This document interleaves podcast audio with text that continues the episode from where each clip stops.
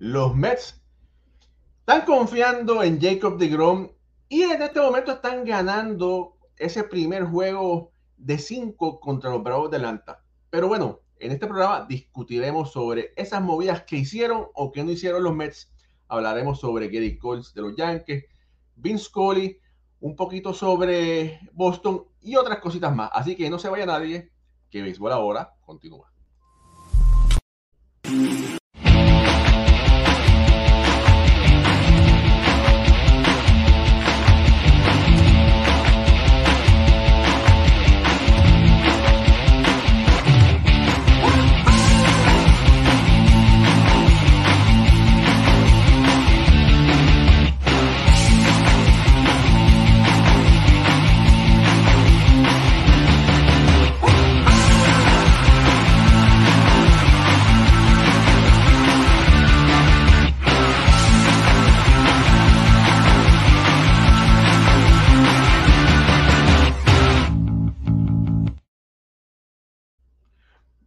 Muy buenas noches familia del béisbol, bienvenidos a otro programa más de béisbol entre amigos por aquí, por béisbol ahora. Mi nombre es Raúl Ramos directamente desde New Jersey. Me, me, acompaña como de costumbre Jorge Colón Delgado, historiador oficial de la Liga de Béisbol Profesional de Puerto Rico, autor de ocho libros y de un cortometraje. Me acompaña eh, un invitado de honor, el señor Moisés Fabián, profesional también aquí cerca de donde estoy, aquí en New Jersey. Eh, grandes respetos para Moisés y Alfredo Ortiz, que estaba con nosotros y se desapareció, pero debe estar llegando en cualquier momento. Y bueno, los Mets en este momento, saludos para todos, están ganando cinco carreras por tres. Qué bueno que están ganando, pero hay mucha gente que está un poco molesta, está un poco decepcionada, porque Dicen que los Mets fueron los grandes perdedores del mercado de cambio, que aunque sí pudieron realizar un cambio a último momento con la entrada de, o el cambio de Michael Gibbons, no lograron conseguir a Juan Soto, que decían Juan Soto para Nueva York, Juan Soto para Nueva York, y Juan Soto para nada llegó a Nueva York. Y estaba Wilson Contreras para Nueva York, Wilson Contreras, y nada, Wilson Contreras para Nueva York igual que otros eh, jugadores. Pero eh, dijo, dijo Billy Epper que lo que pedían los otros equipos a cambio era mucho o demasiado. Y en este momento los Mets estaban mirando quizás un poco más al futuro cercano por los grandes prospectos que tienen como eh, Mark Vientos, Ronnie Mauricio y demás. Álvarez. Álvarez y de las personas. Pero hay mucha gente molesta. Dicen los Mets que ellos confían plenamente en Jacob Tirón con la llegada, pero dicen, y entre ellos mi amigo Moisés Fabián, que ya la fanaticada de los Mets no aguanta más un hasta el próximo año. Moisés, tú te voy a pedir que en este momento te quites el sombrero de periodista. Y te ponga, oye, pero ten cuidado, te pongas la gorra de fanático. Bueno, te saludo Raúl, Jorge, Alfred, un, placer inmenso. Yo, yo, soy de lo que digo que, que ciudades como New York no son ciudades para un futuro, para un presente. Hay mercados y existen mercados. No es lo mismo, con todo respeto, ¿eh? esto con mucho respeto Tú le puedes decir a un fanático de los Piratas de Pittsburgh, de Arizona, de Kansas City, que tú estás reestructurando tu equipo, pero tú no puedes decirle a un fanático de los Metros o de los Yankees o de Atlanta o de los Dodgers, para no quedarme en Nueva York, que tú estás pensando en futuro. Hay fanáticos que no admiten la palabra futuro, que solamente reconocen la palabra presente. La fanaticada de los Metros de New York desde 1986 está esperando un presente que se ha postergado, que se posterga, se posterga. No es posible que un equipo que llene el estadio todos los días, esto es una caja pública, ¿eh? ¿eh? Jorge, una caja pública voy a hacer, y Alfred, un estadio, un City que todos los días se llena, sold out, día por día. Un estadio que la fanaticada ha sido fiel, que espere un año más para coronarse campeón. Claro, no es Super Nintendo, pero el propio dueño señor, eh, eh, eh, el supermillonario, dijo que es fanático de los Mets que iba a ganar. ¿Cómo habiendo tantas cosas buenas en el mercado, los metros se quedaron así, de los brazos cruzados? Cuando tenía, bueno, es, una temporada de, para terminar le voy a decir algo. En un cambio, tú das y recibes, recibe y da. No es que tú das y no recibes.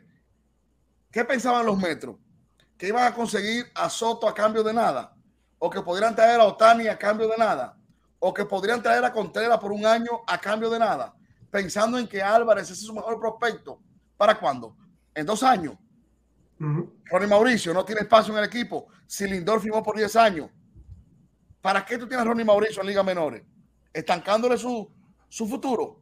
Entonces yo creo que los metros en la temporada de cambio estuvieron off y no le respondieron a la fanaticada fiel. Mira, estoy de acuerdo contigo en eso. Es increíble de la forma que se movieron en la temporada muerta, pero en el momento que ellos necesitaban mejorar unos huecos que tenían o que tienen, no lo hicieron. Alfredo Ortiz, buenas noches. Eh, los Mets confían plenamente en este señor, en Jacob DeGrom, y ellos piensan que con la llegada de Jacob DeGrom es un refuerzo. Eh, y bueno, y Jacob lanzó, tiró muy bien el equipo grande. Háblame un poquito sobre eso. Bueno, en papel, obviamente en papel, los Mets reciben el mejor refuerzo que pudo recibir cualquiera de los equipos de grandes ligas con la entrada de Jacob DeGrom, porque realmente es el mejor lanzador de, eh, de este momento en grandes ligas y lo tienen ellos aquí con, con, su brazo, parece que saludable para que los ayuden en este, en este momento y la segunda parte de la temporada. Diciéndote eso, eh, los Mets no hicieron absolutamente nada. Yo estoy totalmente defraudado con los movimientos que hicieron. E, ese cambio de JD Davis por Ruff, eso es, lo, cambias casi el mismo jugador y, un poco, y este es más joven. Hace el mismo, tiene el mismo pelotero que yo te decía, Raúl, porque no entiendo, ¿verdad? ¿Por qué los Mets no hicieron ese mismo movimiento por un, jugador como Nelson Cruz? Obviamente no está teniendo la temporada que, que anteriormente ha tenido, pero tú inyectas a un Nelson Cruz a esta alineación de los Mets con ese bagaje que tiene ese caballero, con la experiencia, con la clase de persona que es Nelson Cruz, que sabemos lo que ha hecho con estos jóvenes, incluyendo a Soto, que ha madurado en seis meses lo que, había, no, lo que no había madurado en cinco años. Tú metes a Nelson Cruz al equipo de los Mets y entonces yo te digo que sí, se hizo algo, pero tú metes a Roth, e, el, cambio de Vogelbach, que lo comentamos aquí, no es un bate de impacto. La sacó en estos días con la base llena. Él la sacó y hoy la vuelve a sacar. Está tratando de, ganar esa salchicha italiana de Queen, ¿sabes? Pero como quiera, el respeto que, que emana Nelson Cruz en una alineación, ninguno de estos dos lo van a emanar nunca. Así que no me gustó mucho lo, lo, que, lo poco que hicieron, no me gustó. Lo único positivo que reciben a Jacob de Grom, que a 391 días estuvo sin, sin tomar la domita de grandes ligas. Lanzó cinco entradas muy buenas, una sola carrera, la recta la tuvo sobre 100 millas por hora. Eh, como siempre, le dio el mal de Jacob de Grom a los Mets, no batearon, así que no, no, no tuvo la, la victoria, pero sí hizo 59 lanzamientos, 46 de ellos strike. Y entiendo yo que un DeGrom saludable es el mejor, el mejor refuerzo para un equipo de grandes ligas. Jorge, eh, tú tienes un pensamiento muy interesante, siempre lo dice, dice que los prospectos son prospectos hasta que se prueben en grandes ligas y son muy pocos los que llegan. Le tembló la mano, fíjate, yo no sé si le tembló la mano a Billy Epler, si si no fue que quizás Sandy Alderson como de costumbre, no está acostumbrado al mercado de Nueva York y flaqueó. Jorge Colón Delgado, ¿qué te pareció todo este, todo este problema? Bueno, hay una pregunta antes de eso. ¿Qué pedían los Mets? O sea, ¿qué le están pidiendo a los Mets por Juan Soto? Si sabemos. Bueno, a, supuesta y alegadamente, los equipos estaban preparando el mejor paquete disponible Por, por Juan Soto. Me imagino, yo me imagino que en ese paquete habrá estado Francisco Álvarez, habrá estado Mauricio, posiblemente eh, Vientos y posiblemente se mencionó hasta un McNeil, ¿verdad, eh, Fabián? Sí, sí, a McNeil también. Pero como yo dije antes de que Jorge entre, para tú recibir tiene que dar. ¿qué querían los metros? ¿A Soto a cambio de desprenderse de nada? Bueno. Pero fíjate, tú sabes, Moisés, Alfred, Raúl, y este. Yo creo que, que yo entiendo que Juan Soto es un pelotero atractivo. Atractivísimo. Pero la, la, la respuesta vamos a tenerla y perdone que diga esto, ¿verdad? No suena, pero la respuesta vamos a tenerla en par de meses. En par de meses vamos a ver si los Mets verdaderamente perdieron o no. Porque fíjate, ahora mismo ya están jugando bien. Todos los equipos tienen un punto de Aquiles, pero los Mets están jugando bien, se han mantenido en la lucha cuerpo a cuerpo con, con no han permitido que Atlanta se les acerque, aunque Atlanta está respirando de ahí. Aquí. Y, ellos están probando que yo dije en dos programas anteriores que ahora se va a probar de que están hechos los Mets y los Mets están aguantando la presión y están jugando bien, no están cediendo, tienen un sugar día con, con la campaña de su vida. Ellos están bien. A lo mejor, a lo mejor si adquieren, si incluyen a Soto, cambia la dinámica del equipo, a lo mejor. Por eso es que vamos a saber, mira ahora mismo los San Diego, ¿cuántos peloteros ha firmado San Diego en los últimos dos años? ¿Y qué han hecho? Nada. No hay garantía, no hay garantía, no hay garantía. No hay garantía. Por eso yo te digo que la única forma de nosotros saber, lamentablemente, porque nadie aquí es pitonizo, hmm. es esperar dos meses a ver si en verdad Juan Soto, si los Mets perdieron. Yo creo que, eh, yo creo que esto de Juan Soto se ha ido de, de proporción. O sea, no es que Juan Soto vaya a llegar a los Mets y los Mets vayan a arrancar y vayan a sacar ocho juegos de ventaja estamos viendo nada más que entendemos que Juan Soto va a llegar y va a ser un mejor equipo. A lo mejor daña la química del equipo. A lo mejor como están desconfeccionados, pueden dar la, batalla y llegar a, esa serie mundial. Por eso que yo digo que yo eh, eh, prefiero, en mi caso personal, no decir que los Mets perdieron, sino porque los Mets están ganando. Los Mets están al primero desde que arrancamos. Y vamos a saber la contestación de aquí a dos meses. Mira, a mí me parece, yo mira, que no hayan cogido, que no hayan, perdón, seleccionado, porque en, otras, en algunos países la palabra cogido no es buena, pero en Puerto Rico es, normal, eh, que no hayan eh, obtenido en cambio a Juan Soto, a mí no me quita el, sueño. Que no hayan conseguido en cambio a un Wilson Contreras, tampoco me quita el sueño. Lo que yo sí veo el problema es que tuvieron la oportunidad de mejorar la posición de designado. Aunque la mejoraron, no lo mejoraron lo suficiente. Eh, porque pues, consiguieron un back que sí, metió un, un ronco de la base llenas ayer, metió uno hoy, pero hasta este momento, nadie sabe, ojalá que nos equivoquemos y, y back tenga una carrera, vamos a decir, como la de Pablo que revivió completamente 180 grados a la que tiene con Cincinnati, ¿verdad? Todo es posible. Ah, pero ellos necesitaban un jugador probado para el designado y tenían que haber conseguido dos brazos para el relevo, que sabemos que es el catalón de Aquiles, porque no existe un puente entre el lanzador iniciador y Sugar Díaz. Y lo que consiguieron fue así, consiguieron Michael Givens, que no es malo, pero no es lo mejor que podían haber conseguido, conseguido y gracias a Dios que lo consiguieron en último momento. antes de entrar Alfredo, lo del designado, yo creo que tú te refieres a Nelson Cruz. Sí. Mira, o un JD Martínez.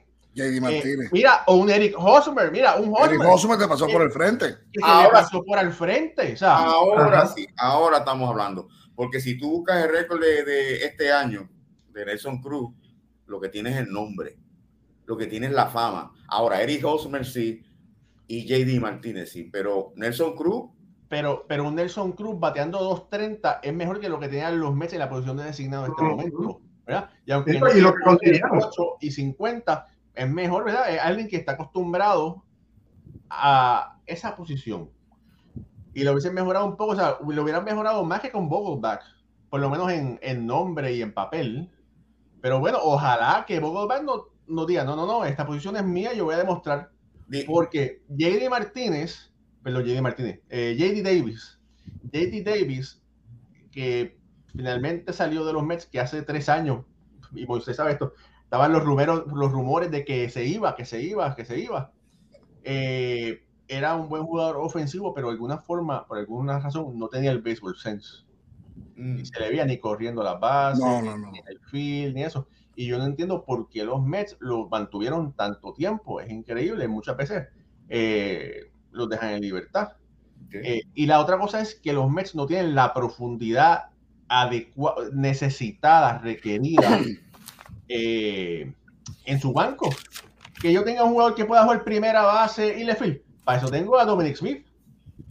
Y no lo cambié, me lo tengo que meter en el, banco porque, o sea, conseguí otro Dominic Smith más, uno blanquito y otro prieto.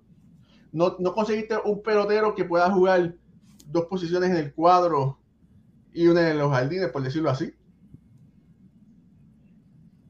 Adelante. Sí, obviamente. mira, yo entiendo que los Mets, obviamente, todos los equipos eh, hubieran estado bien felices de que Soto estuviera con ellos, pero los Mets es un equipo de los que Soto no le hacía eh, tanta falta. Los Mets tienen sus tres outfielders ya establecidos. Tú tienes a Nimo, Marte, Cana. O sea, tienes los tres outfielders establecidos. Soto no, no iba a ser una diferencia tan grande como sí para otros equipos.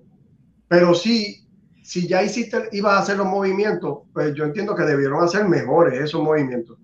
Y un Hoff, eh, perdón, el que vino de San Francisco, pues es un cambio que no me hace ningún sentido, para eso te hubieras quedado con JD Davis. Y, y Michael Gibbons, como dice Rowley, un brazo más en el bullpen, pero no era el mejor hombre que había cuando estaba Robertson disponible con una gran temporada ya probado en, Nueva York.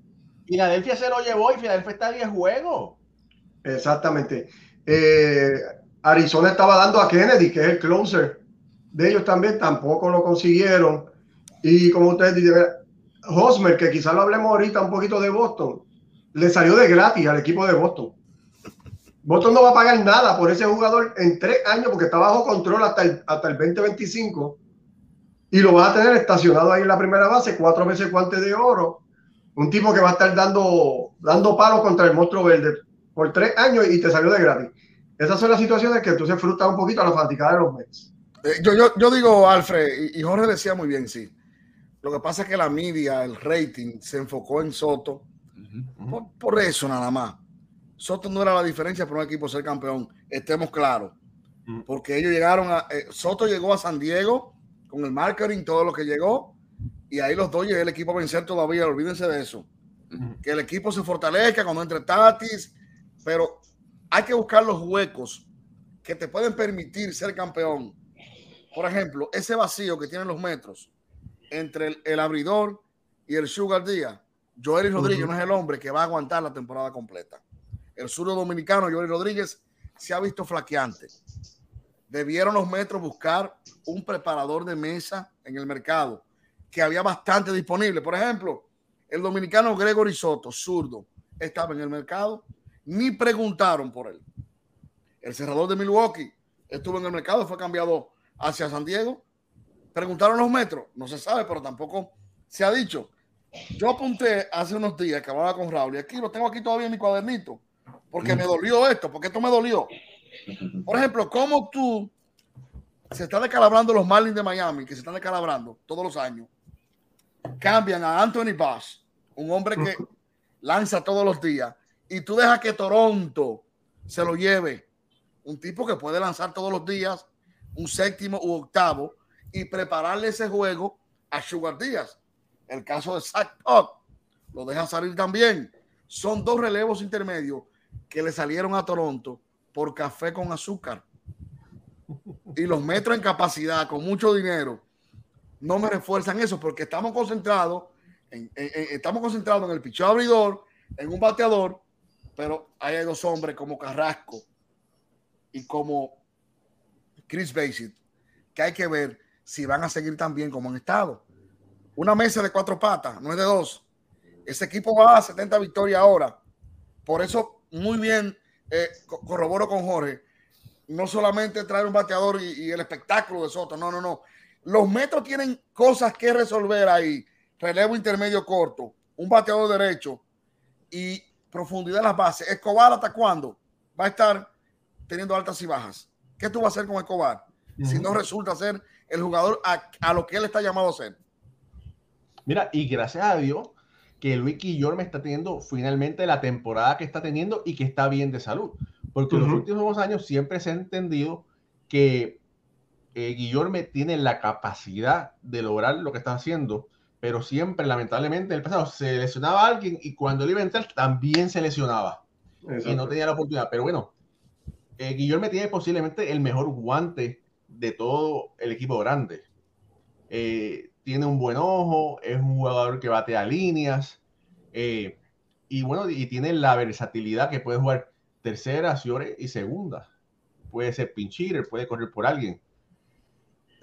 Qué bueno que está jugando básicamente regular, pero ese sería el utility, el jugador que necesita los Mets desde el banco para tener la profundidad, pero como lo estamos usando como regular, es mucho mejor guante que McNeil. Bueno, por eso McNeil este, no juega tanto. Entonces, como dice Moisés, eh, Eduardo no está luciendo como se debería. No, no, no. Eduardo ha bajado su producción y no se ha visto ni parecido al hombre del primer mes.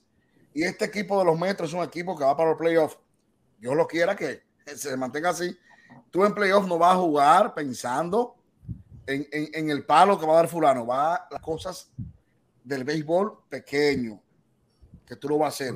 Si no hay profundidad, ¿qué tú me tienes en la banca para traer? Mira, antes, le voy a hacer una pregunta rápido, pero antes de eso, déjame pasar lista. Mira, saludo a George Zelaya, que está directamente de Nicaragua, Ulises Mesa desde Venezuela, saludos Jorge Caraballo, que es de vía Puerto Rico, pero aquí en New Jersey, que está conectado, Edgardo Rivera Rivas, también está conectado, Manuel Troche, que también sangra por los Mets conectado, Bene Barreto de Puerto Rico, Newton Fabián dice ah, activo, ¿ese es primo tuyo? Mi hermano. Ah. Sí, sí, sí. ah, si no está activo aquí hay problema. Eh, no, ya él sabe. eh, Wilmer Caruche por ahí dice saludos desde Bogotá. Los padres hicieron buenos movimientos y los Yankees iban bien, pero el cambio de Montgomery no se entendió. Sus razones deben tener la gerencia para ese movimiento. Podemos discutir eso ahora cuando eh, brinquemos a los Yankees. Eh, por aquí, Sol Figueroa dice: finalmente Acuña despertó. José, José Curet, saludo. Aníbal Rodríguez Cabán está conectado. Dice, bueno, la vuelta de Moisés después del excelente programa del martes. No se preocupen, New York es Yankee. Saludos, combo y los que faltan. Eh, Antonio Alvarado está conectado. Waldemar Ramos, mi primo, está conectado. Félix Ignacio Rivera está conectado. Bueno, por ahí ya, saludamos por ahí. Eh, hay que...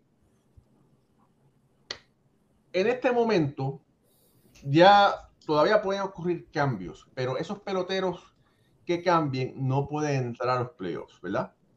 Eh, pero entonces la pregunta es, ¿quién, ¿quiénes son los peloteros que tienen que probarse ahora? Aparte de, aparte de, Eduardo Escobar, ¿verdad? Que se tiene que probar. Eh, se ha probado en el Clubhouse, ha hecho muy buenas jugadas defensivas, pero con el bate, todavía el bate parece que le está pesando un poco, ¿verdad? Eh, pero, ¿qué, ¿qué peloteros de los Mets, dos peloteros tienen que salir hacia adelante para que los Mets puedan clasificar y no se dejen respirar por Atlanta, que se reforzó y le está respirando muy de cerca en la nuca? Moisés, voy contigo primero. Yo, yo creo definitivamente que sí. Voy a repetir, por si alguien llegó tarde los Metros no es un equipo de futuro, es un equipo de presente. Si tú tienes un jugador en ligas menores que cree que está listo para este año el otro, súbelo.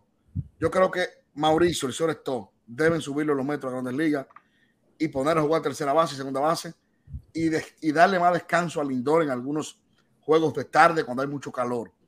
Fíjense, lo que estamos aquí en New York sabemos que los domingos en la tarde y los sábados en la tarde, Jorge y Alfred, el calor es desgastante, es agotador, es difícil. Muchas veces pelotero como Lindor, que tiene un carisma especial, que juega con una alegría única, el agotamiento cuando llega a él le cambia el juego a todos.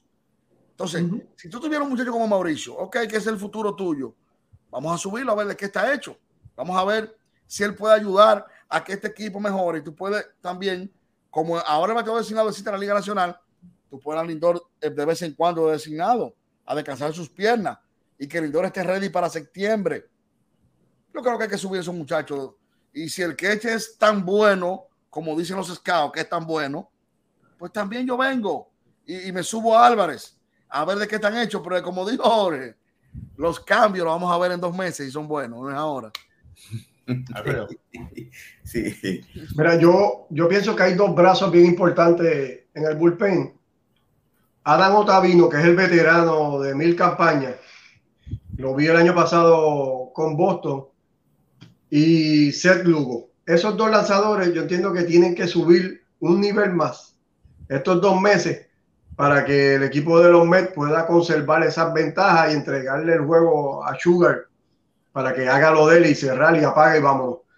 Esos dos caballeros entiendo yo que si ellos están sólidos este mes de agosto y septiembre, los Mets van a estar bien.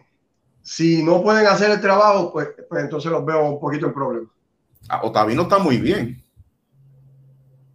ha estado, eh, eh, ha, lucido bien, pero estaba a veces un poco inconsistente, que, es algo que le pasa a él, ¿verdad? Pero. Y el descontrol es característico de él. Sí, el descontrol, es un peligro.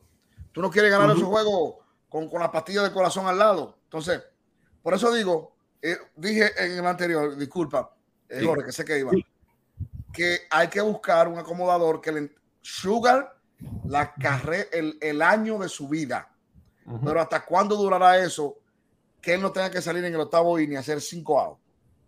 Sí. Con Joel Rodríguez que se ha visto vacilante. Por eso la gente se ha concentrado mucho que, que Digron volvió, que Chelsea era un caballo. La mesa tiene cuatro patas. Con ellos dos no solo los metros van a ser campeones. Porque para ser campeón hay que ganar cuatro. Y ellos dos no van a ganar los cuatro. Ni te pueden llevar hacia más allá. Atlanta es ahí que está, en el cuello, en el cuello, en el cuello. Y unos playoffs contra los Dyers uno playoffs contra los padres de San Diego, los propios padres de San Diego. Atlanta. O sea, estamos hablando de equipos que saben jugar pelota, que saben jugar pelota de sexto al noveno. Señores, los juegos cambian de primero al quinto. El béisbol es tan bueno y tan bonito que tiene tres etapas. Primer tercio, segundo tercio y último tercio del juego. Y si los metros no se preparan para ese último tercio del juego, hay problemas. Eh, estoy totalmente de acuerdo. Bueno, cambiando un poco de, motores, ¿verdad? De, dirección. Eh, Gary Cole lanzó. Gary Cole eh, no lució bien. está, no sé si es un problema mental de que se desconcentra. tiene siempre esa entrada que pierde el, descontrol y después continúa bien, pero después en esa entrada lo mata, le meten tres o cuatro carreras. ¿Serán que las rayas le están, le le están pesando? Eh, pero antes, antes de que contesten eso, ¿verdad? Hay que decir que Brian Cashman hizo el trabajo, reforzó, eh, reforzó las posiciones flojas que el equipo tenía desafortunadamente Benetendi parece que, le dieron el, el, el locker de Galo. Eh, eh, y, pero bueno, vamos a esperar, vamos, a darle un par de semanas para que a ver si Benetendi qué es lo que puede hacer. Pero si una cosa, no entendí muy bien ese cambio de última hora de Montgomery eh, por, por Bader. Bader está lesionado, regresa en septiembre. Es verdad que Bader es un ganador del guante de oro eh, que da profundidad para la última etapa de la temporada y para los playoffs, pero Montgomery siendo un lanzador zurdo que se ha visto ir mejorando poco a poco, me, impresionó que lo hayan cambiado por un pelotero como Bader que tenía mucha proyección, pero se ha quedado a mitad. Alfredo. Sí, bueno, vamos a comenzar con el cambio. Eh, para mí fue un cambio totalmente beneficioso para el equipo de San Luis. Eh, no me gustó en nada la adquisición de Bader para el equipo de los Yankees. Eh, tuvo obtener un, lanzador iniciador, zurdo, de la calidad de Montgomery y la buena temporada que está teniendo, eso no lo consigue en cualquier esquina. Así que para los Cardenales fue excelente este cambio. Bader es un gran guante ofensivamente deja a veces mucho que desear. Y los Yankees ya están bastante bien en los outfield, entiendo yo, con Hicks, eh, tienes a, a George, obviamente, el caballete. Hiciste el cambio por Benintendi, que era el outfield débil que tenía, por lo que estaba cubriendo Galo. Entiendo yo que no le hacía falta. Eh, tener que dar un lanzador de la calidad de Montgomery por, por obtener un jugador que mayormente es defensivo, que lo comentábamos que quizás iba a estar ayudando en las últimas entradas, pero tú vas a coger un jugador de, de, ponerlo en la séptima y otra entrada defensivo por un lanzador como Montgomery. Entiendo yo que no, no fue un cambio bueno para los Yankees. Ellos tenían gente en las ligas menores que pueden hacer ese trabajo defensivo, como Florial y otros jugadores. Así que para los, para los Yankees no fue un buen cambio. Los, San Luis salió de oro eh, con, con, la adquisición de Montgomery, porque lo hablábamos que la, los lanzadores iniciadores de San Luis necesitaban ayuda. Y ellos cogieron a Quintana y cogieron a Montgomery, dos zurdos que están probados ya en grandes ligas, así que San Luis sale bien. Con lo de Gary Cole, tuvo una horrible primera entrada, seis carreras, tres cuadrangulares le dieron.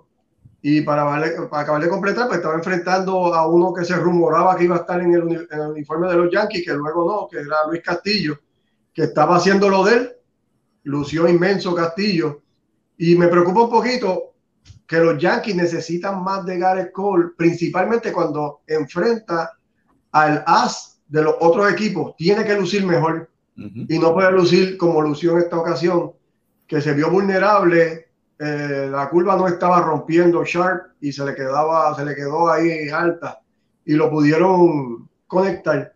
Hay algo que, que estaba chequeando, Raúl, el ERA Plus de Gareth Cole este año es más, es más bajito que tiene desde el 2017. Que algo está viendo, ya está pasando con este caballero. Pues ya estamos a, más de mitad de temporada y e, ese ERA Plus de 107 desde el 2017 no tenía uno eh, tan bajo. Así que Gareth Cole tiene que, que encontrar la fórmula de nuevo para, para que los Yankees puedan llegar. Jorge. Mira, eso de, estaba chequeando eso de, de, la efectividad. Hay que tener cuidado ahora con la efectividad y te voy a decir por qué. Porque ya los pitchers no están lanzando mucha entrada. Él está lanzando seis entradas, siete entradas y le están haciendo tres, cuatro carreras. Por eso es que la efectividad, él no tiene esas tres entradas extra para balancear la efectividad. Tiene, más, tiene menos entradas que los pitchers de antes. Entonces, si tú te fijas, las últimas seis salidas ha ganado tres y ha perdido tres. Y le están dando, le están mm, dando, le están dando duro. Que, que no es el call de, de, de, ese, de ese mes de, de ese mes de mayo, ni del mes de junio. Entonces ya a finales de julio, de junio 25, pierde 0 a 3. Después gana dos juegos tres juegos corridos, ya lleva dos derrotas y uno, y fíjate, y uno fue contra Baltimore, que no es un equipo cimero, equipo bueno, pero no cimero, y perdió 6 a 3. El, el del está, ha bajado. Estaba en 3.43 empezando julio, ya está en 3.19. Ahora nuevamente en, en agosto se, se, asciende a 3.38, que es lo que debemos de estar mirando más que, que la efectividad porque esa efectividad ya no es, ya no es un indicio de, de cuán bueno puede estar tirando un lanzador por esas tres entradas que le están faltando. A la mayoría de ellos, porque ninguno de ellos está pasando de siete. Mira, y no es eso, que aparte de eso, por ahí están diciendo que no, que cambiaron a Montgomery porque con la entrada de Montas, pero no, Severino está, va a estar fuera por 60 días. Nunca está de más tener un brazo adicional y más un zurdo. Así que me sorprendió, a mí me sorprendió que lo cambiaran. eso es una profesión doble, ser zurdo y bueno, yo creo que no tiene justificación alguna. Ese cambio yo le he dado vuelta y vuelta. Yo me he soñado con ese cambio de, hmm. un lanzador zurdo que tiene a los Yankees donde están ahí. Esa parte junto a Cortés, de lo que tienen los Yankees ahí. Y tú me dices a mí, no, no, es, que el talento no sobra. Es que lo bueno, lo que, lo bueno que abunde Mira, lo que dice Jorge, yo lo estoy mirando con pinza, que Jorge me voló ahí, que él le ganó a, que fue contra Baltimore, pero me dejaste que Kansas City a, a get a call, que eso, esto, es digno de análisis. Un asado de 300 millones de dólares que me tire 6 y le hagan 7 carreras. O sea, yo me puedo imaginar en los 90, no sé ustedes, si se ponen a imaginar en esos lanzadores. Como es que yo no soy tan viejo. Por ahí van Pedro Martínez, Randy Johnson, Roger Clemens, eh, Greg Maddux, cuando un abridor de eso le hacían seis carreras, una locura. Que le hacían cuatro, cuatro, cuatro carreras, era una locura. yo estaba viendo ayer ese juego, viendo al dominicano Castillo, que como dijo Alfred, fue excepcional. Y yo decía, señor, el béisbol, no sé, no soy quien para decir que tiene menos calidad, más calidad, o no sé, pero yo decía, cuando a Pedro Martínez le hacían seis carreras, era una locura. Cuando a Félix Hernández, el King, le hacían cinco carreras, aún lanzando juego completo, todo el mundo sabe que, que Rey fue varias veces líder de juegos completos en grandes ligas con Seattle. Era una locura, aún lanzando nueve innings.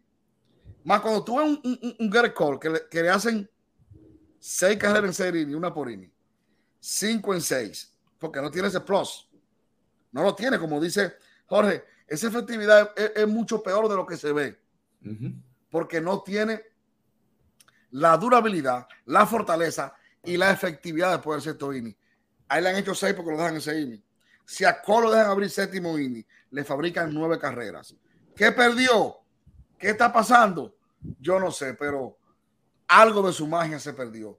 No es posible que un lanzador de 300 millones a esta época tenga un whip de más de 1.11.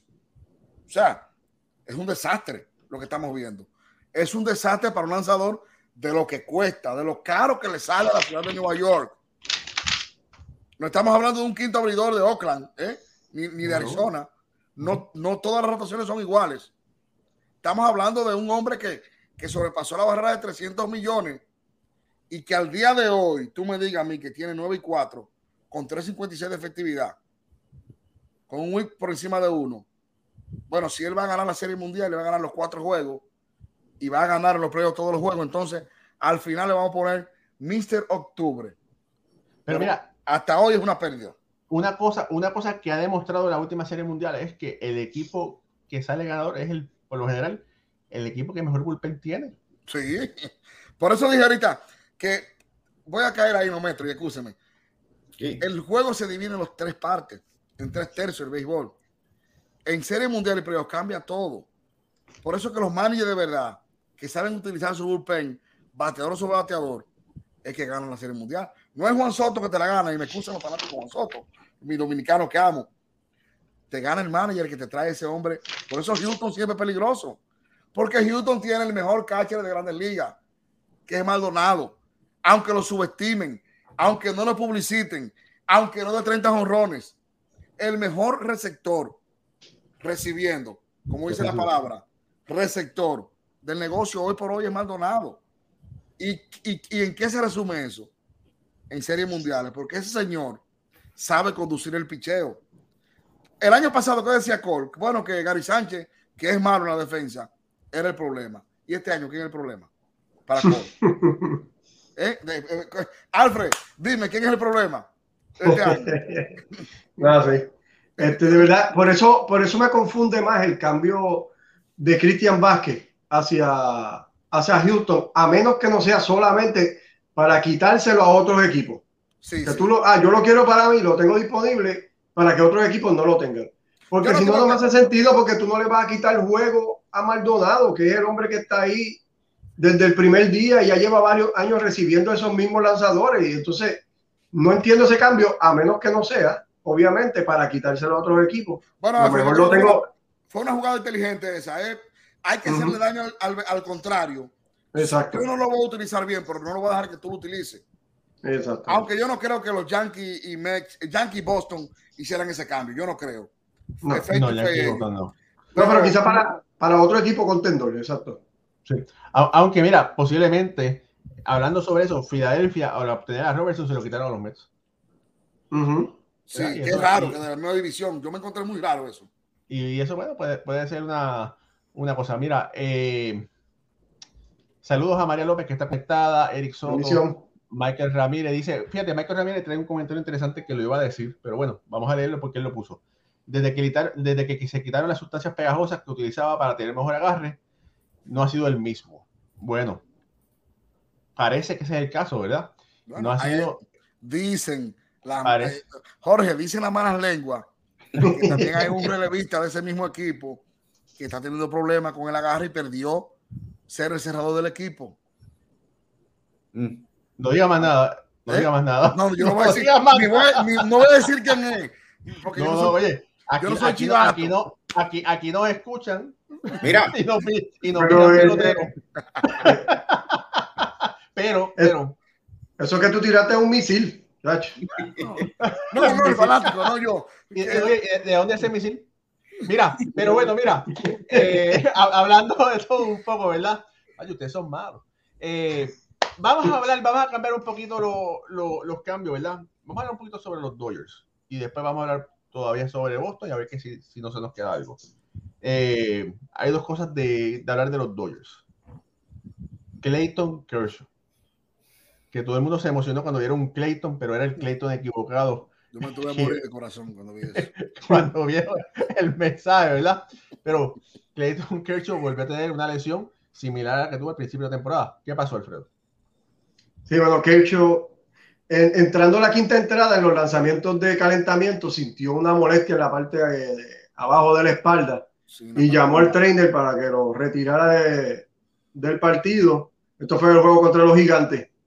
Lo que es preocupante aquí es que el lanzador que futuro Salón de la Fama y eh, as de este equipo, en las últimas cinco campañas, eh, perdón, en las últimas siete campañas, en cinco de ellas ha tenido problemas con la espalda y ha tenido que perder el juego. Así que esto es algo que está recurriendo en la carrera de, de Kershaw. Y para el equipo de los Dodgers, que el año pasado se fortalecieron grandemente cuando lo, tuvimos aquí en el programa, hicieron el cambio por Chelsea, que era el mejor lanzador disponible el año pasado, en la época de cambio. Este año lo- los Dodgers no hicieron ningún cambio de impacto para su elenco monticular. Ya sabemos que tienen fuera a Bueller, que es el número uno de, de este equipo, y ahora pierden a Kershaw, que no sabemos por cuánto, pero las molestias en la espalda muchas veces se, se atrasan más que cualquier otra lesión por la, por la parte de ahí, el esfuerzo que se hace al lanzar. Así que eh, un, es un golpe bien fuerte para un equipo de los Dodgers que sus mejores lanzadores en récord, y lo digo, en récord al momento, son dos, dos lanzadores que ellos no contaban con esto este año, que es Tyler Anderson y Tony Gonsolin, que en el momento importante de los playoffs no es lo mismo darle la bola en temporada regular y que luzcan a, darse, a darle la bola en los playoffs cuando el monstruo es diferente y ya tú estás contando con esos caballetes veteranos. Así que me preocupa un poquito el impacto que pueda tener esta lesión en la carrera de Kershaw y en el equipo de los Dodgers. Mira, saludos a Yankee Velázquez, que hacía tiempo que no sé- Bueno, yo sé que él ve los programas, pero hacía tiempo que no se conectaba en vivo. Dice, un- tiene un comentario interesante. Dice, el wind-up de Kershaw lo va a tener en problemas toda su carrera, pero ese mismo wind-up lo hace tan incómodo. No todo color de rosa, diría yo también. ¿Verdad? ¿Sabes si yo con lo de Kershaw? Yo creo que los Dodgers tienen algo bueno dentro de lo malo. Es que pueden aguantar un poquito más que él se sane bien para que regrese en. Como están cómodos, a 10 juegos por encima de San Diego, no hay una agonía desesperante de que ahora entre rápido porque no tenemos otro lanzador. Ahora, lo que tú dices, Alfred, ¿qué tan serio podría ser esto ahora? Porque ya es un año más de edad. Son más, son más eh, eh, eh, lanzamiento, más edad, más trabajo. Ahora es más viejo. ¿Qué tan complicado podría ser esto ahora para regresar? Eso sería lo que, lo que tenemos que esperar mañana. A ver si en la parte lumbar, qué daño podría tener. Porque preocupa de que Kershaw no ha podido tener un año, un año eh, eh, entero así, de tú disfrutártelo y gozártelo. Claro, cuando él vuelve, todo el mundo sabe lo que pasa. Que el tipo Ujú. viene y, te, y, y le da un respiro a, los- a los Dodgers. Pero repito, los Dodgers tienen con qué esperar que él vuelva en forma, no desesperarse con él.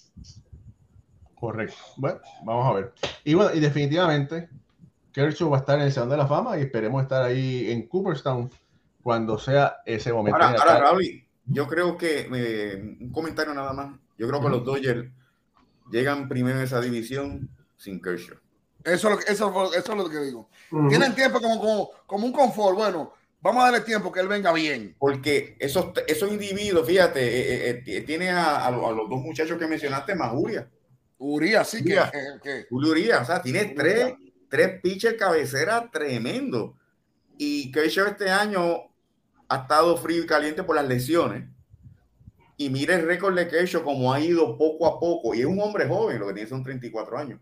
Pero desde los 31 para acá ha ido poquito a poquito con las lesiones. No es el Kershaw dominante aquel que nosotros tenemos en la mente. No, no, no. no. no es el imbatible que tú decías, el sí. descifrable. Perdió eso, perdió eso. Yo sí. me soñé así como, yo pensé que, que iba a haber un cambio de, de, ángeles en el cielo, porque los ángeles entienden. Yo pensé que Otani iba a cambiar de rojo al azul en un momento. Me hubiese gustado. Yo lo, lo eh, oye, Jorge, yo lo pensé. Digo, wow, si Otani cambia los Dodgers, su, su carrera cambia también. Pero parece que lo que ofrecieron por Otani no llenó las ansias de, del gerente de, de Anaheim. Oye, que por, por, por, Otani tienes que. Ellos, ellos querían jugadores establecidos. Sí, tienes eso que sí. dar un pitcher, tienes que dar un bateador y tienes que dar dos jugadores un más. Pitcher draft, ¿no? unos dólares, más unos bates y sushi pedían también por él. mira, por aquí, mira, Enrique Álvarez desde, dice saludos de Monterrey. Una pregunta. ¿Para ustedes creen que Cole tomó la mejor decisión en irse con los Yankees y dejar a los Astros? Sí, porque fueron 300 millones de dólares que los Astros no le iban a dar. Y el año, el año pasado, el 2021, él tuvo una marca de 16 con 323, o sea, estuvo buenísimo. Sí, sí, sí. ¿Sabes? No, este año que está, que está shaky, pero él tiene buenas buena campañas con, ha tenido buenas campañas con, con los Yankees. Y es claro. imposible tú ir a una agencia libre y rechazar a una agencia libre para que la gente no, no empiece a escribir que por nosotros rechazó tanto de, de Washington, no es lo mismo. Mm. Ir a la agencia libre y verte con 325 millones de dólares en tu mesa. Mm. Oye, ahí el sentimiento se va. Ahí la razón entra en, en, en acción. Uh -huh. Es difícil decirle que no. Oye, oye, Moisés, por favor, no, no le estés pagando a tus fanáticos. Mira, dicen, el mejor refuerzo que hicieron en béisbol ahora fue el que béisbol ahora trajo a Moisés. Oh, pero ven acá, no, pero, pues ponme, mándame la cuenta de banco, el CEL, para que me mande 20 dólares. tuvimos, un abrazo, mira, tuvimos, un abrazo. Raúl, tuvimos que hacer un serrucho entre todos para poder juntar el dinero y poder hacer el cambio por Moisés. No, no, no. no, no, oye, no hemos cambiado a nadie. Lo que pasa es que mucho, mucho está de vacaciones y Ricardo está Mira, en transmisión. Raúl, mucho cumpleaños hoy, así que quiero felicitarlo, ¿verdad? De, ah, de, aquí, de parte de Béisbol ahora, por felicidades a sí, muchos. Sí, lo felicité, lo felicité. Sí. También. Lo vi. Lo vi con un bizcocho, lo vi con cerveza, lo vi en una playa. Me dio envidia de la buena. Felicidades a. Felicidades, hermano. Pero no, no hemos cambiado a nadie, no crean que no está, sino lo que pasa es que pues ten, tiene otra responsabilidad y dije, bueno, vamos a traer a, a Moisés para... No, le díganle que estamos hablando de profundidad y de, y de banco. Yo estoy en, en, la banca y cuando me llaman, con, aprovecho mi turno al bate. Los que estamos en la banca, cuando nos llaman, tenemos que estar ready para tomar el turno. No podemos fallar aunque no juguemos diario. Oye, oiga, qué cosa. ¿eh? Sí, oye, mira, no dejes pasar la recta, tienes que tirarle. Sí, le dicen el, el Lenny Harris, el Lenny Harris. Ah, no, no, no. Oye, tú sabes que yo vi a Lenny Harris romper el récord en, en, lo que, en lo que era el Chase Stadium. Sí. Porque Lenny Harris lo hizo este, para los Mets con las jerseys eh, negras un viernes. Okay. Anteriormente. Wow, pero ha llovido mucho tiempo desde que Lenny Harris jugó para los Mets. hablando, hablando sobre. Hablando los de los Mets, de los Mets, ahora mismo el Sugar Díaz acaba de tomarse un trago de agua cogió su botella, así la meta para la marca, cogió su botella y va rumbo a la lomita a buscar otro salvado más. O sea que va, va la trompeta, la, las trompetas van por ahí. Yo, estoy, yo, yo lo estoy mirando en vivo en enfrente. Si me paro y aplaudo, fue que ganamos. Oye, si cualquier cosa. Ok, estamos, estamos. Pero, pero ya tiró, que el sugar, ya tiró el, la octava. Sí, el, la octava, ahora tiene que tirar la novena. El Sugar Díaz me dice que viene ahora con 102 millas. Eso, eso lo preocupa, señores. Los fanáticos de los metros eso es lo preocupante. ¿Hasta cuándo va a tener que venir en el octavo a tener salvado de 6 out o de 5 out? Eso es imposible. Sí. Eso es imposible mantener eso. Porque después de llegar a septiembre cansado y la gente dice, oh, él no es un pitcher de septiembre, pero mira cómo en julio trabajó sí. y cómo trabajó en agosto. Que los fanáticos no miran eso. Quieren que el día que te traigan te resuelva por un brazo agotado. Yo voy a tener que hablar con el gerente. A ver Oye, Moisés, tú sabes que esas trompetas en City son impresionantes. Sí, sí, sí. Pero nosotros tenemos aquí un trompetista también. Ah. Y cuando viene, ¿cómo, es, cómo es, Alfred? A ver si me sale.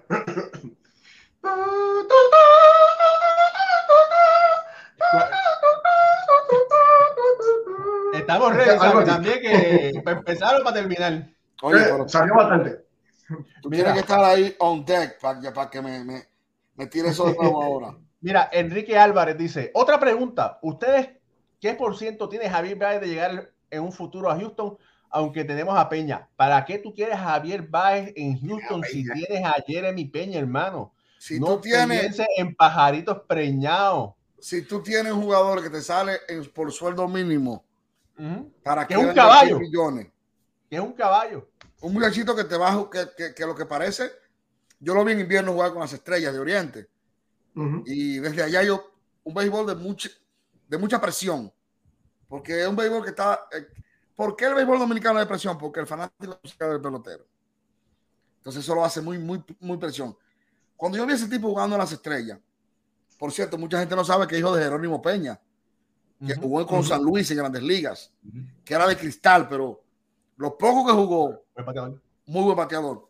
¿Para qué tú vas a contratar un hombre que te sale por 20 millones cu- cuando tiene uno por, por, por sueldo mínimo? Sí. Eso es un negociazo para cualquier equipo. Oye, Moisés, te, te lo dijimos, te lo vamos a volver a repetir. Deja de estarle pagando a tu gente. Dice, Protón Acosta dice, Moisés, lo mejor de San Isidro, Bonao, República Dominicana. Ah, pero tú Ese sabe de pelota muy duro. No. Te va a sacar pelado. Óyeme, esas son la gente. Se están conectando los amigos míos. eh. Parece que eh, yo compartí la transmisión y lo mandé a toda mi, mi gente.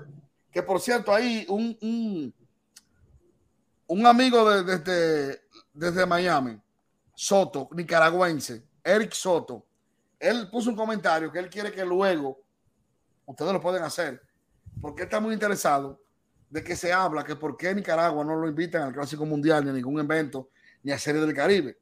Y él me ha mandado privado algunas cosas de la federación, del presidente. Bueno, Eric, eso tendríamos que preguntárselo a Juan Francisco Pollo Herrera, quien es el presidente de la Confederación del Caribe de Béisbol.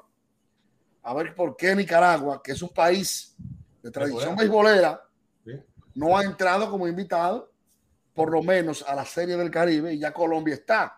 Él tiene unos celos con Colombia. Me dijo que por qué Colombia se ha tenido menos tradición que nosotros. Bueno, hay un marketing creciendo en Colombia y el béisbol de Colombia está creciendo de manera vertiginosa. ¿Eh? El trabajo de Edgar Rentería, que el, el niño de Cartagena, que ha hecho un estadio, que tiene una industria en la costa de, de Colombia, el béisbol está creciendo de una manera grandiosa. Miren que ganaron una serie del Caribe, ¿eh? La pasada, serie del Caribe. Nos, cantaron vallenato allá en la tierra del merengue y la bachata, ¿eh? para que se lo Sí. sepa. Pero más adelante vamos a ver si armamos algo de eso y le preguntamos a, a Pollo Herrera y, y a la Confederación del Caribe la situación de Nicaragua para poder participar. Eh, eh, eso es un buen tema. Eh, nosotros tenemos una- a un querido amigo allá en Nicaragua, el señor Alfredo González, que lo hemos tenido aquí en el show anteriormente, que tiene un programa ya los domingos por la mañana, que yo de vez en cuando aparezco, bueno, no aparezco, me llaman y hago, comparto con ellos un rato allá y pudiéramos traerlo para ver si, para averiguar un poco más y eso sería interesante. Eh, mira, eh, dice por aquí Ulises Mesa, oye, te, te has enamorado la gente, chico. Dice, de verdad que el refuerzo de Moisés es muy bueno, es conocedor de los Mets y eso hacía falta. Bueno, Bueno, yo estoy aquí siempre. está, ah, Moisés se bañó en melado antes de salir del show. Mira, sí, yo, yo estaba en la calle y digo, no, no, las nueve puntos, béisbol ahora, no se puede salir. familia, esto es Béisbol Ahora. Suscríbase a nuestro canal si no se ha suscrito en YouTube. Estamos por Facebook, dele like, dele follow a, a nuestra página. También estamos por eh, Apple Podcast, Anchor, Spotify, eh, Google, por todos esos lados. Bueno, Bueno, hay un out en la novena, hombre en primera, eh, un out en la novena, los metros de New York, a ley de dos out para una victoria más y llegar ya a las 70 victorias. Estoy, estoy pujando, señores. Este parto va a ser de mellizo, ¿eh? por si acaso, porque oye, y Eddie Rosario le metió el hit, le metió el hit a, a Sugar. mira, Mira, Marcelo Zuna con primera y hay un out, ojalá que un rolling al y ahí se pase esto, porque así ya uno. Mira, todavía faltan dos temas que el programa por lo general es una hora, pero yo creo que nos podemos extender 10 minutos más. Falleció, lamentablemente, una de las grandes leyendas de- del béisbol, eh, no como jugador, pero sí como conocedor y como una de las grandes voces. Eh, y bueno, falleció el señor eh, Vince Coley. Jorge Colón Delgado.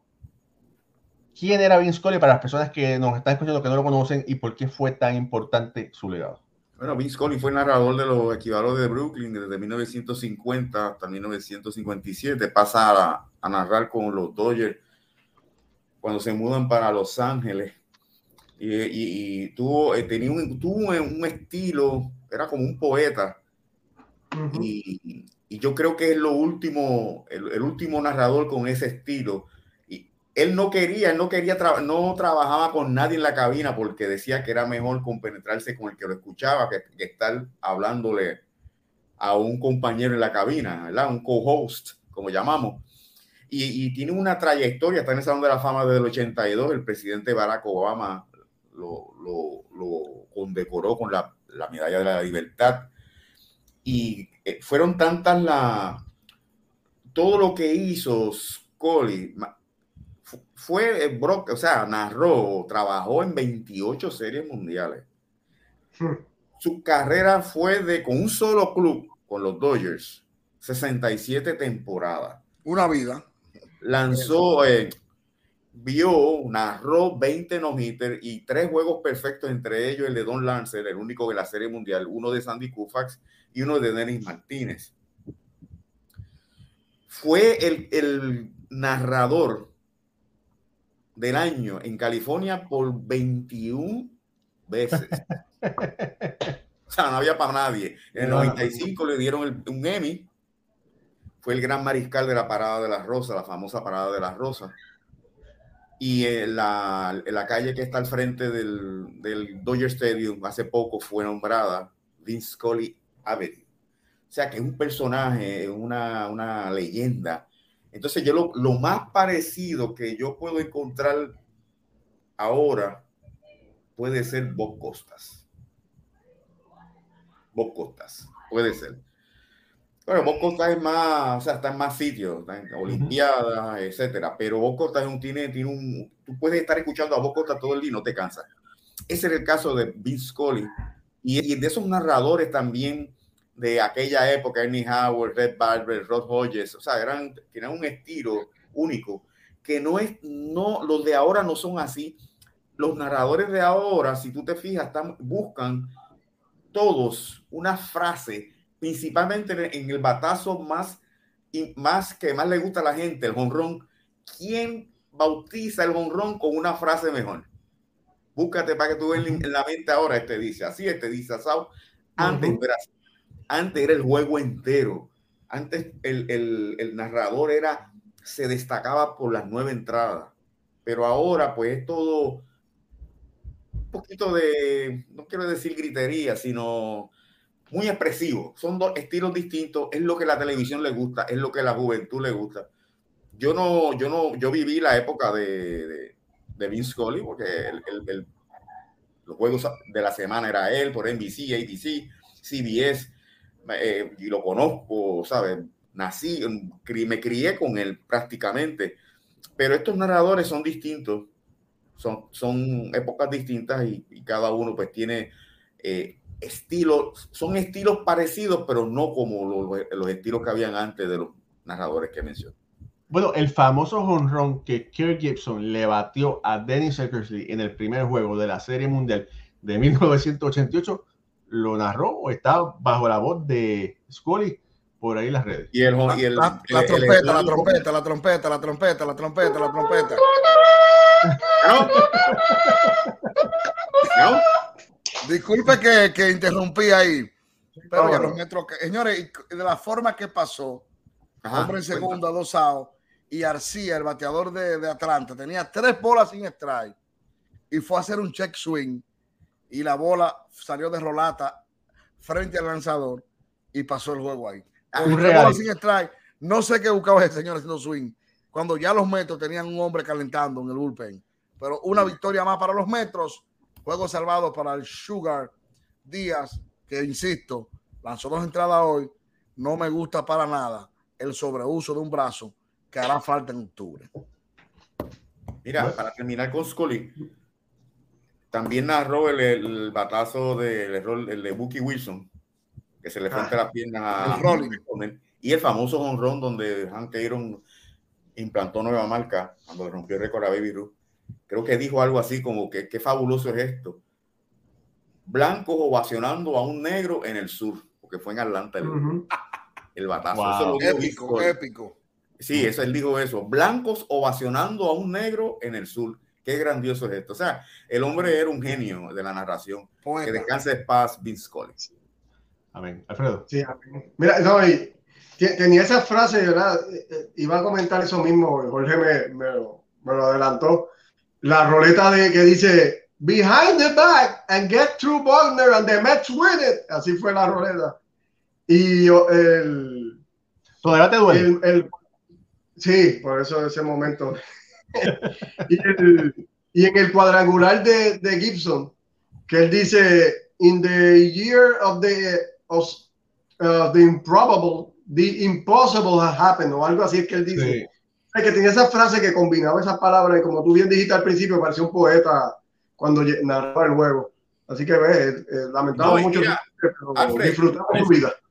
Parecía un poeta y ustedes que son más jóvenes vamos a estar pendientes a ver si aparece en, nuestra, en nuestras vidas un narrador como ese. Sí. Oye, mira, hay que recordar a las personas que no, que si no lo saben, nosotros tuvimos el placer y el honor de entrevistar a Jaime Jarrín. Jaime Jarrín es o era la contraparte de Vince Scully porque Jaime Jarrín era en español o es en español y, y Scully era en inglés. Eh, y está aquí en la entrevista en el canal de YouTube. Es una súper entrevista. Eh, la disfruté, la disfrutamos mucho porque la hice junto a Jorge Colón Delgado. Eh, el tiempo pasa tan rápido, ¿verdad, Jorge? Pero fue durante, durante la pandemia, si no me equivoco. Y fue, se la recomiendo. Si usted, si usted es un apasionado del béisbol como nosotros, busque esa entrevista porque de verdad que le va a encantar y va, va a captar la voz de Jaime Jarrín, que es de esas leyendas vivientes que también está en Salón de la Fama, pero es en español. Eh, fíjate, ya, ya, se nos pasó el tiempo, pero como esto no es un canal de televisión, podemos seguir tres o cuatro minutos más. Eh, Moisés, ¿te puedes quedar un par de minutos más? Claro, claro, claro. Estoy, estoy aquí viendo los finales, checando los finales, los finales ahí. Alfred, y, y, Gil no tiene ningún problema que te quedes un par de minutos. No, estamos bien, estamos bien. Ok, bueno. Eh, ya Jorge no le pregunto porque yo sé que Jorge tiene tiempo ahora. El equipo de Boston. ¿Qué vamos a esperar del equipo de Boston? Boston hizo unos cambios. Finalmente, por suerte o por desgracia, dejaron en, libertad a Jackie Bradley Jr. Algunas personas dicen que esperaron mucho. Algunas personas decían que lo veían venir. Eh, ¿Qué va a pasar? con este equipo de Boston. Está muy cerca de poder clasificar, pero quizás cuando tenían la oportunidad de salir de más jugadores, buscar prospectos, muchos de estos jugadores serán agentes libres, no lo hicieron. ¿Qué podemos esperar de Boston? Bueno, yo creo que Boston debe tiene un problema en el camino, no un problema en el camino, sino algo que solucionar, y es con Rafael Devers que se han visto muy apáticos. Cuando tú ves que David Ortiz lo ha dicho públicamente y otras gentes lo han dicho, que Boston no se ha acercado a este muchacho como para decirle, tú eres nuestra cara, tú eres nuestro hombre del futuro, en base a ti vamos a hacer un equipo. Yo creo que Boston tiene por el camino que resolver el asunto de Rafael Debre, que no tiene nada que demostrarle a nadie de lo que es capaz de hacer. Es un tipo que quizás no es el, carismático eh, Tati Junior o Lindor o Soto, que habla mucho, que da mucha entrevista, pero yo creo que Boston debe saber que estamos frente a uno de los mejores bateadores del negocio, con juventud, que no se lesiona, que no da problema, que tiene un make-up perfecto este muchacho, tranquilo, bajo perfil, como son los campeones que no, que no está metido en problemas, que no opina cuando no tiene que opinar. Entonces, si Boston va a hacer una debacle dentro de su equipo y va a cambiar gente y va a firmar nuevo, tiene que hacerlo en base en el futuro a Rafael Devers. Es su primer problema. Mira, yo escuché, bueno, no escuché, me dijeron, vamos a lo que vamos, ¿verdad? Una vez me dijeron que Alex Cora, bueno, sabemos que está haciendo de tripas corazones, pero obviamente que está diciendo las, de, las está tomando decisiones en el en, en la oficina es Bloom. Y en el año pasado no le dieron las herramientas que él necesitaba para poder llevar ese equipo a Serie Mundial, que para mí estuvieron un relevista. Si yo hubiese tenido ese relevista, hubiesen llegado a la Serie Mundial. Eh, ¿Qué puede hacer Bloom ahora con ese equipo de Boston que todavía sabemos que le hace falta piezas, que todavía sabemos que están, están eh, si es como si fuera un motor que hace falta gasolina y están eh, con los fumes, como dicen aquí en Estados Unidos. No solamente Devers, que es una pieza, una gran pieza importante, Sander Bogart también. Sander Bogart, es importante, ¿verdad? Y oye, Bogart es un gran jugador, un gran pelotero, un gran bateador. Habla inglés, español, eh, un tipo brillante. Y si cuando tú le das a Carlos Correa 35 millones de dólares y Bogart está entre los shortstops elite y tú no quieres darle más de 20 millones al año, hay un, hay un serio problema de desconexión. ¿Qué va a pasar con Sander Bogart, Alfredo? Hay varias cosas que analizar, empezando por lo de Jackie Bradley, que fue un cambio que Boston nunca debió haber hecho desde el principio de temporada. Cuando se hizo, fue criticado aquí principalmente por mí. Y Moisés, yo sigo al equipo de Boston como tú sigues a los Mets, así que me conozco este equipo de arriba abajo. Eh, ese cambio nunca se debió haber hecho. Finalmente termina la, la, época de Bradley, parece que en Boston y por, por, piedad, ¿verdad? Como dice, porque realmente este jugador pues nunca pudo establecerse con el bate, el guante de grandes ligas, pero un bate bien pobre. Eh, así que me alegro, ¿verdad? Que hayan tomado finalmente esta decisión. Están ocupando un espacio en el equipo que no estaba sacándole provecho. La situación con Dever muy lamentable porque Dever, como tú dices, no tiene nada que probar. Es el hombre franquicia ahora mismo para el equipo de Boston y, por ejemplo, como ha hecho el equipo de Atlanta, para poner uno de los, de los ejemplos, que ha cogido a sus jugadores jóvenes y le, eh, los ha tachado al equipo para que se queden con ellos. Lo hicieron con Acuña, lo hicieron hace poquito con Riley. Sabemos que Alvis también. Eh, tú tienes un jugador, ya tú identificas que este hombre va a ser tu, tu caballete por 10, 12 años, pues no, no lo dejes que el hombre llegue ni, ni tan siquiera al penúltimo año de, arbitraje. Hay que darle lo que se merece y Dever lo ha demostrado desde el primer momento que, que se paró en, el terreno y se puso la camisa de Boston. Ahora, el equipo de Boston está en, en el peor momento que puede estar un equipo de Grande Liga porque no está reconstruyendo, pero tampoco está compitiendo con los equipos grandes. Y entonces está en el medio y ahí es donde tú nunca quieres estar. Y así están ellos. Una vez salió Cristian Vázquez, yo, yo me acuerdo que le envió un mensaje a Raúl y ahora es que se va a ir todo, se deben ir los demás. Esos veteranos que van a ser la gente libre, como JD Martínez, Nathan Giovaldi. Y no, pues, sorpresivamente se quedó con ellos. Y entonces ahora va a competir, habiendo cambiado a, su receptor, Cristian Vázquez, que no encuentro razón por la cual, si no iban a, a cambiar a todos los veteranos y dejarlo entonces para el año que viene, pues no entiendo por qué hizo ese cambio solamente. Eh, el equipo de Boston, pues nada, es como tú dices, están todavía en batalla, pero tiene muchas piezas todavía que arreglar y este equipo, si entra a los playoffs, no va a llegar muy lejos. Así que eh, hay, hay, que, bien interesante lo que va a pasar con Boston al final de este año y el año que viene. Yo estuve hablando con Carlos Baerga y Baerga comentó que parece que Boston tiene interés de recuperar, de recontratar a Cristian Vázquez Parece que ellos hicieron como cuando los Yankees cambiaron a Rolly Chapman a los Cubs, que lo cambiaron y después lo recontrataron, que eso es algo que parece que, que los Medias Rojas están planificando hacer una vez termine la temporada. Pero necesitan más que Cristian. Aquí oh, hay que. Ese bullpen hay que arreglarlo completamente y, los iniciadores que, que, era lo que Moisés decía con los Mets, que los Mets subieran esos prospectos a grandes ligas y reforzaran el equipo. Boston lo ha hecho con los lanzadores, pero no tienen calidad. No, no, no. Boston, ha, traído todos sus lanzadores eh, los mejores lanzadores que tenían disponibles en AAA lo han subido por la necesidad que han tenido por las lesiones de los iniciadores. Pero no hay calidad, no hay calidad realmente, así que van a tener que ir a la agencia libre si quieren competir con, con los equipos buenos del este del americano. Interesante. Bueno, eh, familia, regálenos un like, denle share a esta transmisión, ayúdenos a seguir creciendo como show, como podcast. Estamos los lunes y los jueves a las 9 de la noche por YouTube y por Facebook. Y después estamos en diferido por los diferentes podcasts de audio, Anchors, Spotify, Google Podcast, Apple Podcast. Eh, Moisés, gracias por estar, haber estado aquí hoy. Te veo mañana, si más no me, equivoco, en City Field, si Dios quiere. Didi, dejado libre por los Phillies. ¿Aporta todavía algún equipo? Didi Gregorius. Lo dejaron libre hoy, lo dejaron libre hoy. Sí, lo dejaron libre hoy los Phillies. Un, un señor esto con buena defensa. ¿Te, te gustan los Mets?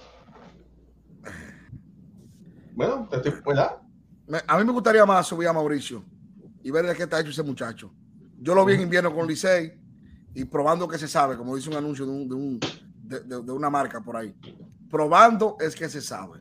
Mira, yo Mauricio, súbemelo para Grande Liga. Dámele descanso al Lindor los días calientes. Yo había hablado con el Capi y el Capi me dijo que le, que le impresionó eh, Mauricio por la forma en que se comportaba. Se comporta como un profesional a, muy corta edad. Eh, y bueno. Yo lo vi en Licey. Y Licey es un equipo exigente. Jugó invierno en una liga exigente. No es lo que grandes ligas, pero está en triple A, doble A, tú lo vas subiendo y tú, tú lo metes en ese, en ese crujado ya, con Lindor ahí, los consejos de Lindor, con Alonso, y lo va probando. Y vamos a ver qué tiene, porque Lindor es un jugador de 8 años en ese equipo de 10 años. Y tú vas a ver qué va a hacer con, ¿qué tú vas a hacer con Alonso? Entonces. No, pero, pero fíjate, Mauricio tiene que buscarle otra posición. Mauricio, o tercera o centrofil. Exactamente, entonces este es el tiempo. Bueno, entonces, no, no, para ti, no Gregorio Palomés, no te gusta. No, porque eh, sería como llover sobre mojado. El bate no aportaría mucho, derecho ni zurdo, ah, para ayudar a Alonso. Entonces, mejor, mejor probaría, como, como, como dijo Alfred, vos estás trayendo mi novato para ver qué pasa y ver de qué están hechos. Pues, pues los Mets tienen lo mismo en AAA. Vamos a ver de qué está hecho este muchacho. Y quién sabe, ¿qué hicieron los Cucos Morel? Lo subieron de, de, de, de AAA, AA. ¿Y quién es Christopher Morel hoy? Plantado en el center field. Un jugador valioso que tú sabes lo que tiene ya. ¿Dónde lo probaste? En el mejor béisbol del mundo. Ya, y los maestros pueden hacerlo. Bueno, Jorge, todo es, es todo tuyo. Bueno, gracias Moisés, la verdad que estuviste tremendo, gracias por toda esa información que nos diste. No, gracias a eh, ustedes. ojalá, ojalá podamos tenerte más a menudo, esta es tu casa, un abrazo bien fuerte desde Puerto Rico, de parte de Moisés Fabián, de Alfredo Ortiz, de Raúl y Ramos, nuestro editor, y de este servidor Jorge Colón Delgado. Será hasta el próximo lunes cuando tendremos otra edición más de Béisbol entre amigos. Hasta entonces, que Dios los bendiga. Ah, Raúl. Sí, gracias. No, Pichel, ¿con cuál? ¿Qué quieres la de Grandes Ligas o quieres la de Puerto Rico? No, Grandes Ligas, Grandes Ligas. Ah, ok, espérate. uh, esa fue le diste duro. Esa fue entre dos. Hasta luego, familia.